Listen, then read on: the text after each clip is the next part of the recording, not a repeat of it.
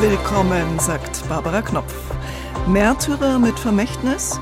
Ein umstürzender Moment? Was passiert nach dem Tod von Alexei Nawalny, fragen wir.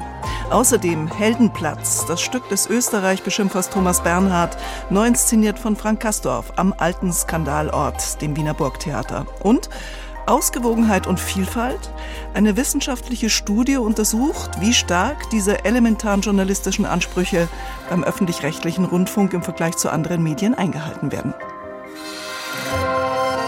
Kulturwelt. Das aktuelle Feuilleton auf Bayern 2. Der Name ist einer Stilrichtung des französischen Films entliehen und tatsächlich ist Nouvelle Vague eine französische Coverband, die im Bossa Nova und Lounge-Stil nachspielt und zwar bekannte Punk-Songs, New Wave oder 80er Jahre Synthpop. Wie hier, Only You im Original von Yazoo, hier von Nouvelle Vague.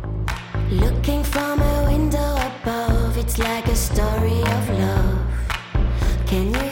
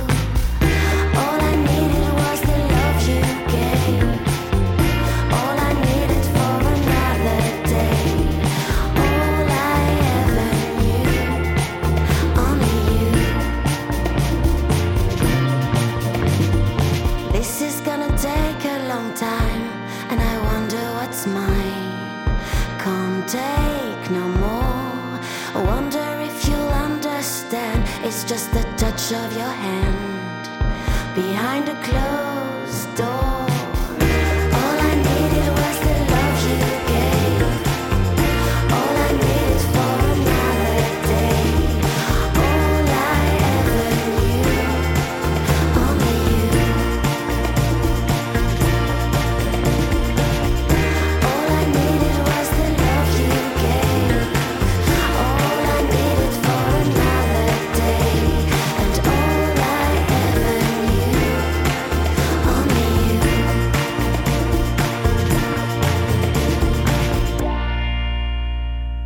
Alexei Nawalny ist tot. Russischer Oppositionspolitiker, Kreml-Kritiker, Intimfeind Putins, Opfer eines Giftanschlags, Gefangener in einer Strafkolonie und Zeuge für die unmenschliche Unterdrückung von Widersachern in Putins Reich.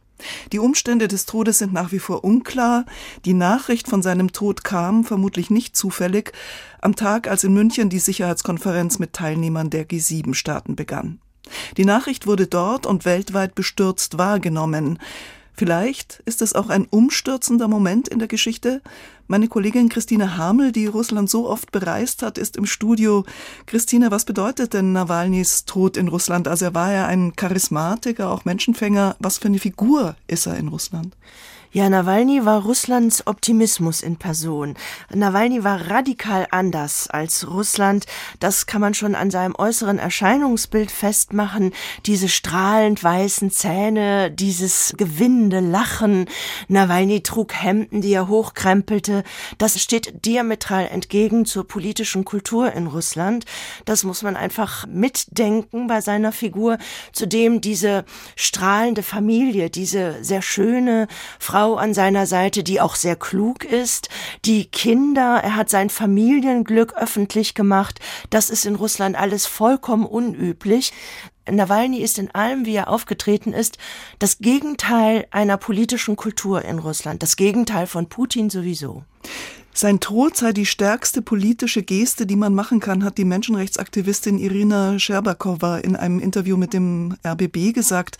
Was bedeutet das? Also wird seine Figur jetzt sozusagen zum Märtyrer? Also ich glaube, sie hat es so gemeint, Nawalny ist ja eben tatsächlich zweimal ermordet worden. Das erste Mal hat er eine Novichok-Attacke überlebt. Das zweite Mal hat er nicht überlebt, egal was da passiert ist. Es ist klar, in Russland passiert nichts ohne Putins Einverständnis. Also von daher ist es ganz klar, man muss es sagen, wie viele Russen es tatsächlich jetzt aussprechen. Alexei Nawalny wurde von Wladimir Putin umgebracht. Das bedeutet, dass Putin bereit ist, alles zu tun, um Rache zu üben, alles zu tun, um seine Macht zu halten und auszuweiten und Putin hat die Opposition, ein freies Russland mit diesem Tod Nawalnys enthauptet.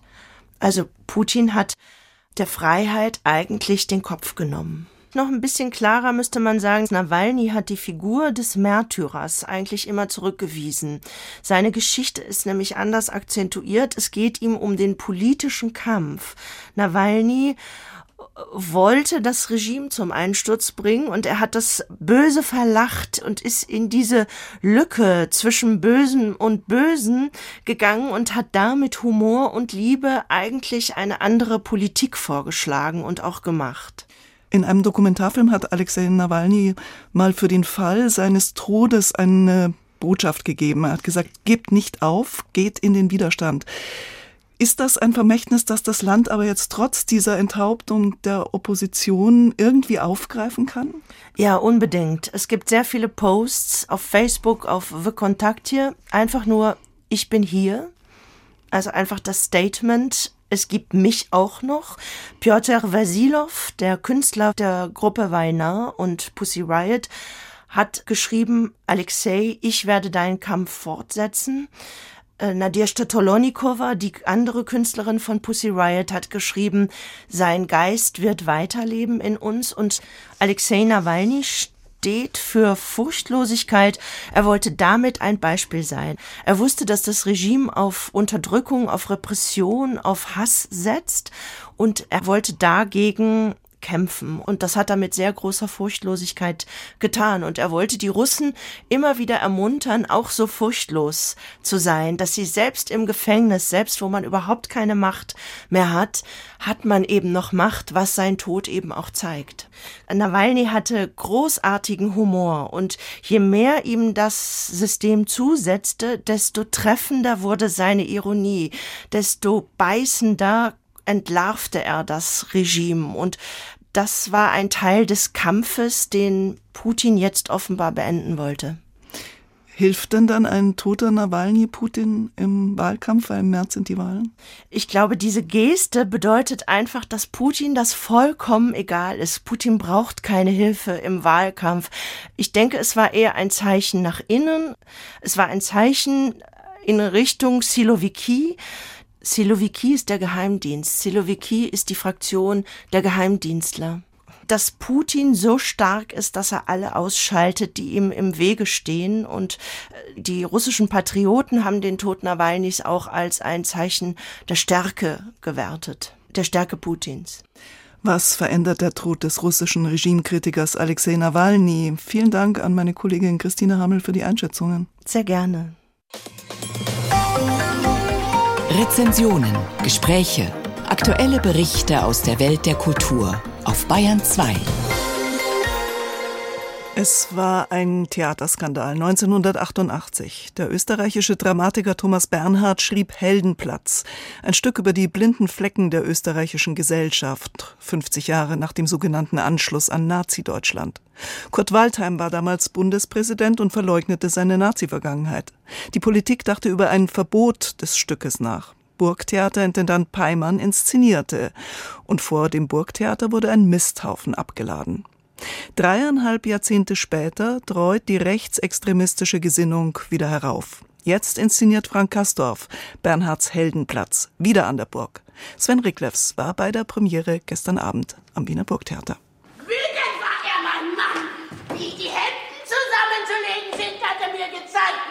zeigte mir, wie die Hemden einzuwickeln Am Anfang zumindest gibt es noch Heldenplatz pur. Das Stück, das in typisch Thomas Bernhardschen monologisch-manischen Erinnerungsschlaufen einher meandert und dabei einem Toten Gestalt gibt, dem jüdischen Professor, der sich aus dem Fenster auf den Wiener Heldenplatz gestürzt hat und damit dorthin, wo einst eine tosende Masse Adolf Hitler zujubelte, nachdem er ihr Österreich heim ins Reich geholt hatte. Vor 50 Jahren floh dieser Professor mit seiner Familie nach England, kehrte dann aber nach Wien zurück. Nun treibt ihn der erneut sichtbar werdende Antisemitismus in den Selbstmord und seine Frau in den Wahnsinn. Seit zehn, zwölf Jahren höre ich das Geschrei vom Heldenplatz.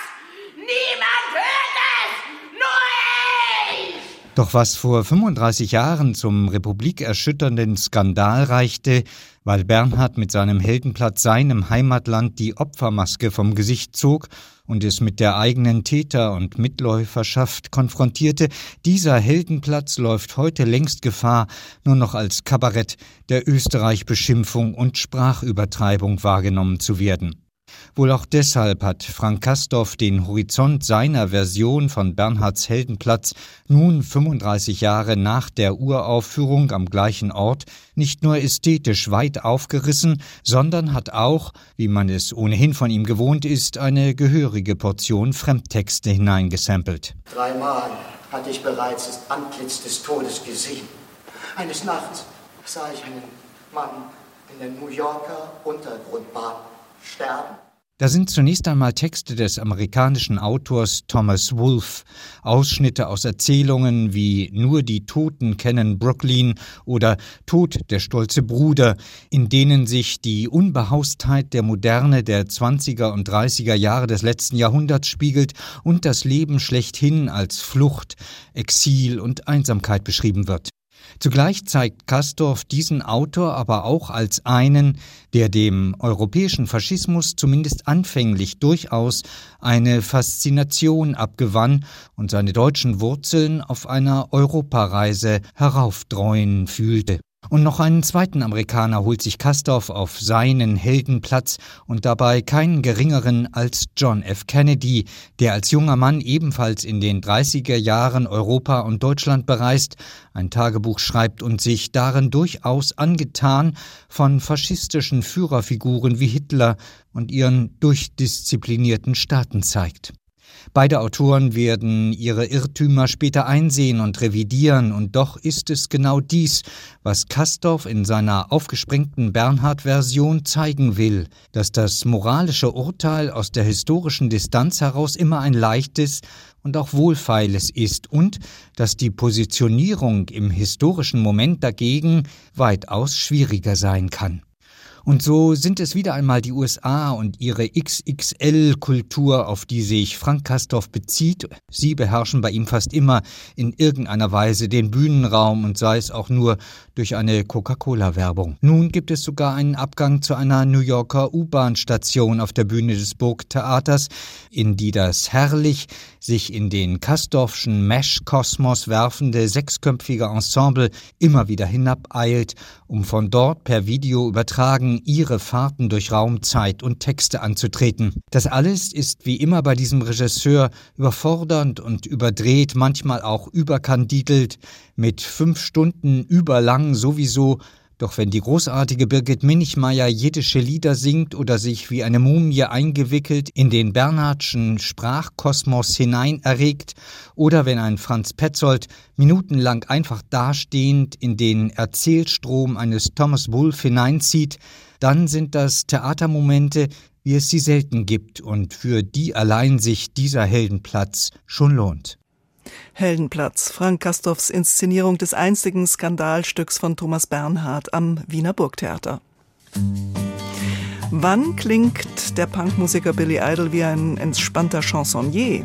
Wenn Nouvelle Vague aus Frankreich ihn covern. Hier ihre Version von Billy Idols Rebel Yell von 1983. Last night a little dancer came dancing to my door. Last night a little angel pumping on my floor. She said, Come on, baby, I got a license for love. And if it expires,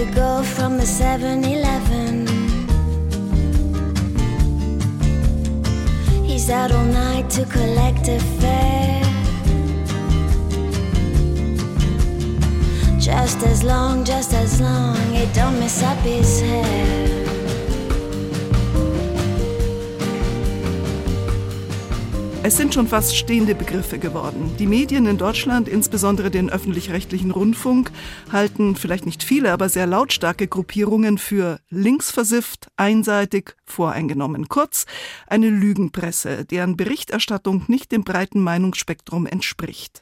Etwas weniger schäumend heißt das, der öffentlich-rechtliche Rundfunk würde Fakten verdrehen und sei zu nah an politisch linken Positionen. Ist das überhaupt so?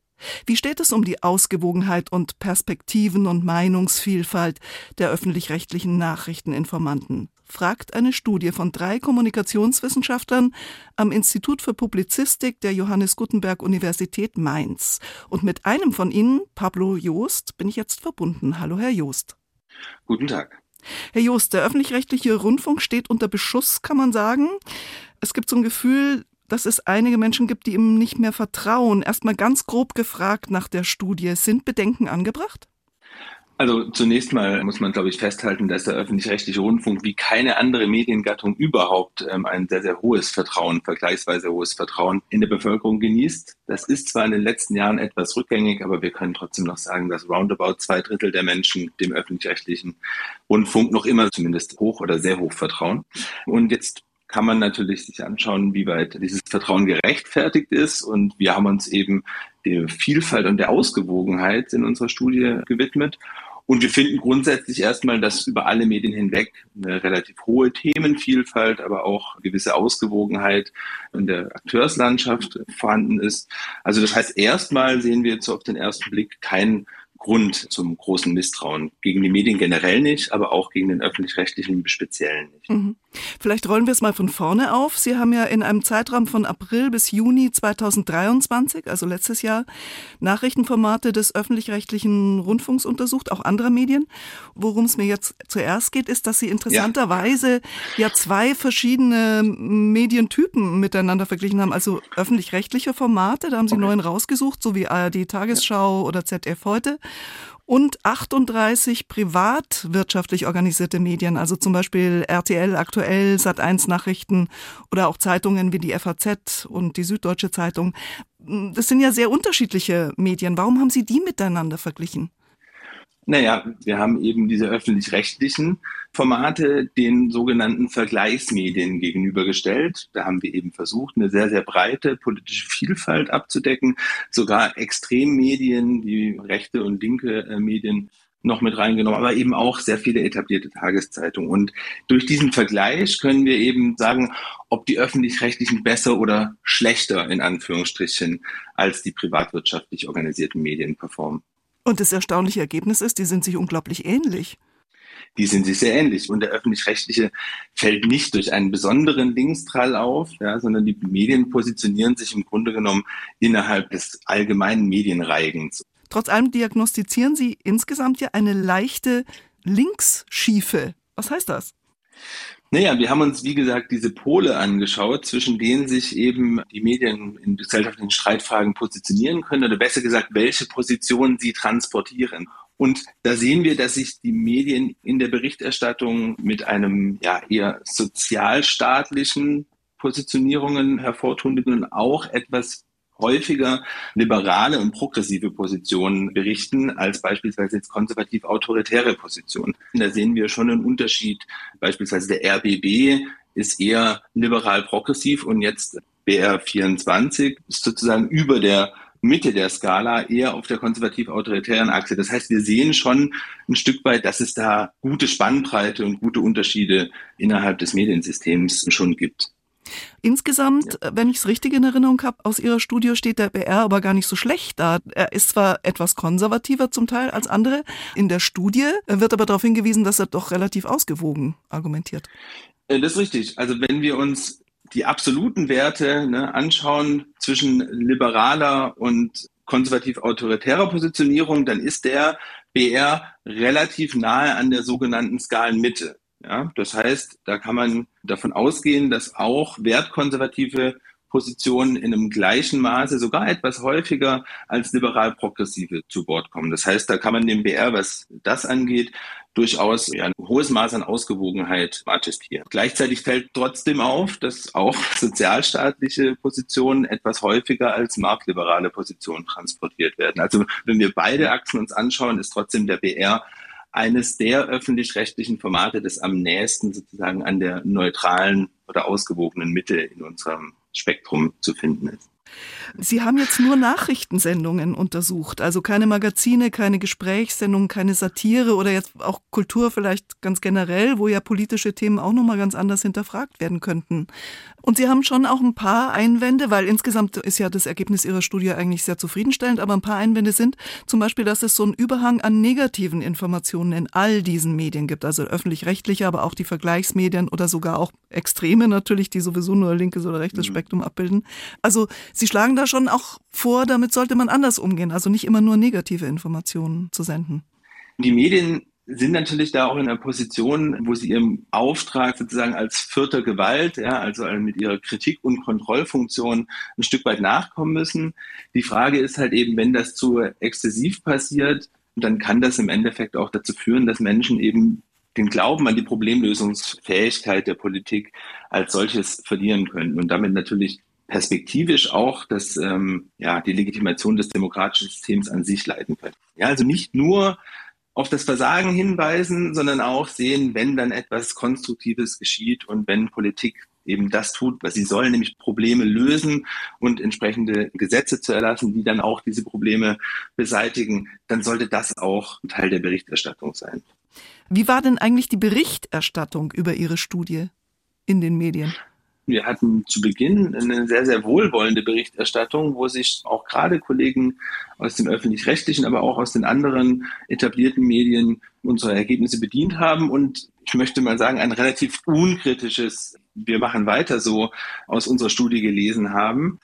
Allerdings hat sich dann diese Zeitung mit den großen Buchstaben auch ähm, die unseres Bild. Artikels bedient, die Bild. Und die hat sehr, sehr kritisch über den öffentlich-rechtlichen gesprochen und dann auch diesen Linksdrall in die Welt gesetzt. Und im Grunde genommen sehen wir da, dass mit unseren Studienergebnissen sehr, sehr selektiv umgegangen wird. Und das ging sogar so weit, dass dann auch die AfD versucht hat, eben Kampagne gegen den Öffentlich-Rechtlichen zu machen. Das heißt, man sucht sich eben genau die Informationen raus, die die eigene Position vermeintlich stützen und lässt dann aber ganz andere und auch wichtige Dinge eben weg. Ja? Wenn beispielsweise die Bild im Öffentlich-Rechtlichen einen Linksdrall vorwirft und dabei komplett unterschlägt, im Grunde genommen, zumindest was in der Headline in den ersten ähm, Absätzen steht, dass im Endeffekt die Vergleichsmedien sehr, sehr ähnlich berichten und dass es im Endeffekt keine Besonderheit des Öffentlich-Rechtlichen ist. Was würden Sie so als Fazit dann sagen? Kann man das ganz stark bündeln? Ja, ich würde sagen, dass wir in einem Mediensystem leben in Deutschland, das ein sehr, sehr hohes Maß an Außen Pluralismus hat. Wir sehen sehr, sehr vielfältige Positionen, die eben durch unser Mediensystem sowohl durch die öffentlich-rechtlichen wie auch durch die privatwirtschaftlich organisierten Medien transportiert werden. Und aus meiner Sicht gibt es im Großen und Ganzen keinen Grund, besorgt zu sein über die Medienberichterstattung und die Medienvielfalt in Deutschland. Perspektiven, Vielfalt der öffentlich-rechtlichen Nachrichteninformanten. So heißt eine Studie der Universität Mainz, finanziert aus Universitätsmitteln und der Stiftung Mercator. Und wir sprachen mit einem der Kommunikationsforscher, die sich damit beschäftigt haben, mit Pablo Joost. Herr Joost, vielen herzlichen Dank für das Gespräch. Ich danke Ihnen.